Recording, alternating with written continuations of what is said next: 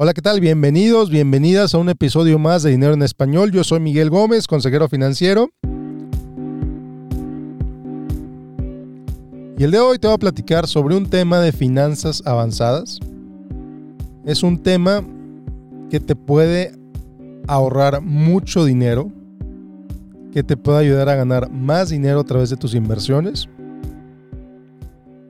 El día de hoy te voy a platicar sobre diversificación fiscal. Comenzamos.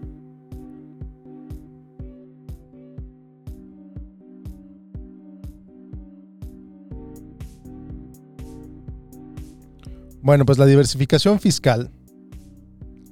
Ya les he hablado mucho sobre diversificación, sobre la importancia de tener diferentes tipos de activos en tu portafolio de inversión. Activos de alto riesgo, activos de bajo riesgo, activos de medio riesgo y el día de hoy te voy a platicar sobre un tema, sobre el siguiente nivel de diversificación. El siguiente nivel de diversificación que alcanzas ya que tienes la capacidad de invertir en diferentes cuentas. Y esto se llama diversificación fiscal. Bueno, se puede alcanzar la diversificación fiscal a través de dos maneras y te las voy a platicar Idealmente usas las dos, llegas a tal nivel en tus cuentas, en tus inversiones que estás utilizando las dos. Diversificación fiscal no es más que aprovechar diferentes formas en que las cuentas pagan impuestos. ¿Cómo?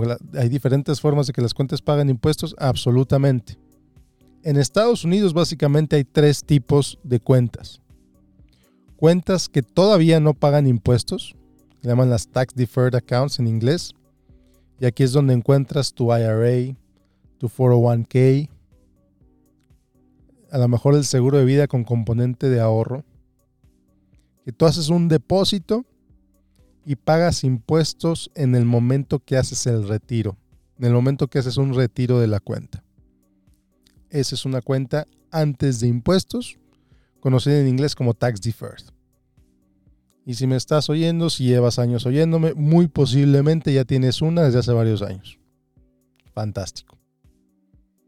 El segundo tipo de cuenta de inversión es una cuenta después de impuestos. ¿Qué quiere decir una cuenta después de impuestos? Es una cuenta en la que ya pagaste los impuestos correspondientes y ya empiezas a invertir ahí o estás invirtiendo ahí. O a lo mejor ya tienes cientos de miles de dólares ahí. Es una cuenta, es la cuenta en la que inviertes cuando ya no puedes poner más en el 401k o en el IRA en el año porque ya alcanzaste tu límite. Es la cuenta en la que inviertes cuando gastas menos de lo que ganas, ganas más de lo que gastas y te sobra dinero es una cuenta de inversión tradicional, una cuenta, es una cuenta de inversión normalita. ¿Y por qué digo después de impuestos? Porque ya pagaste lo que en Estados Unidos se conoce como income tax, el impuesto al ingreso, ya pagaste los impuestos al seguro social, ya pagaste los impuestos relacionados con tus ingresos. Entonces vamos a decir que tú tienes un negocio, tú tienes un sueldo, ganaste todo, ganas, tu dinero, pagas tus impuestos, lo que te queda después, eso es dinero después de impuestos, y ese dinero lo puedes invertir en una cuenta de inversión. ¿Qué impuestos pagas? Vamos a regresarnos un poquito. ¿Qué impuestos pagas cuando inviertes en una cuenta antes de impuestos? Cuando sacas el dinero de ahí, esencialmente pagas el income tax, el impuesto federal al ingreso. Y si vives en estados que tienen impuestos estatales, pagas el impuesto estatal al ingreso también. Porque no has pagado impuestos sobre ese ingreso en estas cuentas antes de impuestos. En las cuentas después de impuestos, ¿qué impuestos pagas? Pagas lo que se conoce en inglés como capital gains, el impuesto de las ganancias al capital. Y al menos en este momento, 2022, el impuesto a las ganancias al capital es menor a la tasa de impuesto al ingreso. Y luego, el tercer tipo de cuenta es la, cuenta libre de impuestos. La cuenta en la que no vas a pagar impuestos si cumples con algunos lineamientos. Y estas cuentas se conocen como cuentas Roth, R-O-T-H. Entonces hay cuentas antes antes de impuestos, hay cuentas después de impuestos y hay cuentas libres de impuestos. Y repito, un, asterisquito después de libres de impuestos tienes que cumplir ciertos lineamientos. Entonces la diversificación fiscal es tener dinero, tener inversiones en esos tres tipos de cuentas. Es el primer nivel de diversificación fiscal. Tienes dinero en un IRA, en un 401k, tienes dinero, que es dinero antes de impuestos, tienes dinero en una cuenta Roth, también puede ser en tu 401k, también puede ser un IRA, y tienes dinero en tu cuenta después de impuestos, que es una cuenta de inversión tradicional. Entonces, cuando tienes dinero en los tres, en los tres tipos de vehículos, estás alcanzando lo que se conoce como diversificación fiscal. ¿Por qué? Porque cuando llegues a tu edad de jubilación, cuando te jubiles, vas a poder escoger de dónde vas a gastar primero. Cuánto vas a gastar de cada cuenta para pagar la menor cantidad de impuestos posible. Si todo tu dinero está en una cuenta brokerage, en una cuenta de inversión después de impuestos, pues cuando saques dinero de esa cuenta, únicamente vas a tener que pagar los impuestos sobre las ganancias cuando vendas algo, que puede ser muy poco, y los límites de ingreso, una vez que empiezas a pagar impuestos en esa cuenta, los límites de ingreso son muy altos, relativamente hablando.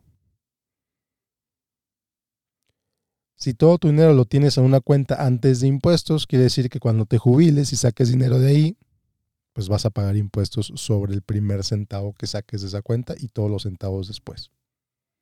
Siempre vas a pagar impuestos sobre, sobre tus retiros de, de una cuenta antes de impuestos, porque no los has pagado. Así de sencillo. Entonces, lo que logras con la diversificación, lo que logras con poner dinero en estos tres tipos de cuenta, es que tú puedes administrar casi casi al centavo cuántos impuestos vas a pagar en un año determinado. Eso es, por ejemplo, lo que yo hago para mis clientes. Llegan con un portafolio con varios tipos de cuentas y definimos cuánto vamos a sacar de cada tipo de cuenta para minimizar el impacto fiscal, para pagar la menor cantidad de impuestos posibles. Obviamente esto no es evasión fiscal, obviamente esto no es ilegal. Simplemente tener cuidado, administrar cuánto dinero sacar de cada cuenta para pagar la menor cantidad de impuestos posible. Ahora, ojo, muy importante, cuando cumpla 72 años, el gobierno de Estados Unidos te obliga a sacar dinero cada año de tus cuentas antes de impuestos. ¿Por qué? Pues porque el gobierno quiere que pagues impuestos. Pero eso es hasta que cumples 72. Si no tocas esa cuenta antes de 72, no pagas nada, no pagas impuestos, nada que hacer. Entonces, ese es el, el nivel 1 de diversificación fiscal. Tener estos tres tipos de cuentas. Antes, después y libre de impuestos. Ese es el nivel 1. Perfecto. Ya tienes esos tres tipos de cuentas, ya tienes dinero en esos tres tipos de cuentas. Fantástico. Y alcanzaste el nivel 1 de diversificación fiscal. Ahora te voy a platicar sobre el nivel 2 de diversificación fiscal. El nivel 2 es un nivel más interesante todavía. Porque en el nivel 1, teniendo cuentas en el nivel 1, administras cuánto pagar de impuestos en el momento que vas sacando dinero de ahí. El nivel 2 minimizas cuánto pagas de impuestos mientras tienes esas cuentas, por el simple hecho de tenerlas. Entonces, a ver, vamos a ver, vamos a ver. ¿Qué quiere decir la, diversificación fiscal nivel 2? Y esto en inglés se conoce como tax location. ¿Qué quiere decir tax location? Que vas a tener activos que son eficientes, activos que no te generan impuestos, en cuentas en after tax accounts, en cuentas de inversión tradicional. Y vas a tener activos que te generan ingresos recurrentes en cuentas de inversión por las que no hay que pagar impuestos cada año. Te lo pongo en un ejemplo bien sencillo. Los fondos de inversión, los Exchange Traded Funds, los ETFs, usualmente no generan ingresos, no generan dividendos, no generan capital gains, usualmente. Entonces, este tipo de fondos es un fondo ideal para tenerlo en una cuenta de inversión tradicional. ¿Por qué? Porque ya dijimos que la cuenta de inversión tradicional tienes que pagar impuestos sobre tus ganancias de capital. Tienes que pagar impuestos sobre tus dividendos. Entonces, si estos fondos, si estos ETFs no generan ni dividendos ni ganancias de capital, pues no vas a pagar impuestos por tener esas inversiones ahí. Por otro lado, las inversiones, vamos a decir, la, inversión de, de, de plazo fijo, los bonos, fondos de inversión que inviertan en bonos, cada mes, usualmente cada mes pagan dividendos e intereses. Entonces, si tú tienes un fondo de inversión que te paga dividendos e intereses cada mes en una cuenta de inversión brokerage, pues te está generando impuestos. Entonces, ¿qué es mejor? Suponiendo que tienes una cuenta brokerage, una cuenta de inversión y suponiendo que tienes una cuenta IRA, entonces, lo que haces en el tax location es todas las inversiones, toda la parte de las inversiones que, vas a tomar en activos de alto riesgo, las haces en tus cuenta, en tu cuenta broker, en tu cuenta de inversión tradicional. ¿Por qué? Porque no te va a generar impuestos. Y si te genera impuestos, te genera nada más el impuesto a las ganancias. Y por el otro lado, en la cuenta antes de impuestos, en el IRA y en el 401k, inviertes en activos que te pagan rendimientos cada mes, que te pagan dividendos, que te pagan intereses. Entonces, lo que, lo que ves, lo que vemos, cuando alguien está efectivamente usando, cuando alguien está usando de manera efectiva la diversificación fiscal, tú llegas con un portafolio con cinco cuentas de inversión y posiblemente ninguna de las cinco se va a ver igual.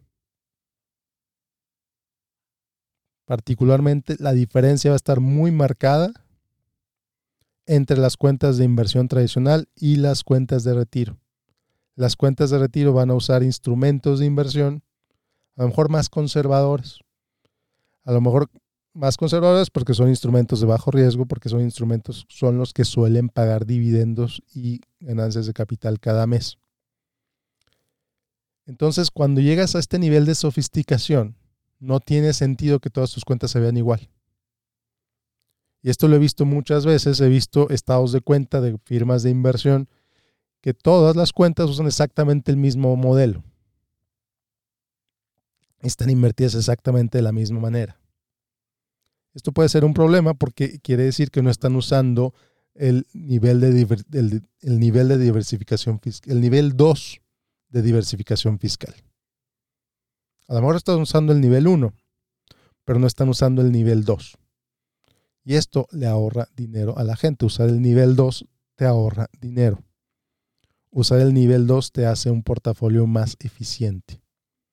Y muchas firmas de inversión no lo hacen por diversas razones.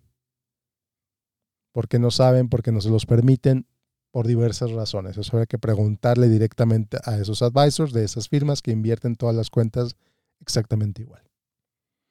Pero ahora tú que ya lo sabes, ahora tú que ya conoces el concepto de diversificación fiscal de nivel 1 y de nivel 2, pues quizás sea buena idea que revises tu portafolio para ver si lo estás haciendo así. O quizás sea buena idea revisar cómo podrías mejorar tu portafolio para mejorar tu nivel de diversificación fiscal. Si todavía no estás usando el nivel 1, quiere decir si todavía, si todo tu dinero lo estás poniendo solamente en tu 401k o en el IRA, está bien. No pasa nada. No pasa nada. Pero si tienes la capacidad financiera de empezar a ahorrar en una cuenta de inversión después de impuestos, adelante. Adelante. Aprovecha esa oportunidad. Aprovecha esa oportunidad y empieza a crear ese portafolio diversificado, no solo en las inversiones, sino también en la situación fiscal. Y bueno, pues era todo lo que te quería platicar el, día de hoy. La diversificación fiscal nivel 1 y nivel 2. Como siempre, te invito a que te inscribas a mi boletín. Mi boletín de correo Último, último, último tema antes de cerrar. Mi boletín de correo ahora está en Substack. Te inscribes en la misma liga, miguelgomez.link diagonal correo. Y ahí voy a estar mandando cada semana reflexiones sobre dinero, sobre finanzas, etcétera. Bueno, pues muchas gracias por acompañarme. Yo soy Miguel Gómez, consejero financiero. Como siempre, te doy las gracias por escucharme. Te doy las gracias por acompañarme. Que tengas un excelente, excelente día. Hasta la próxima.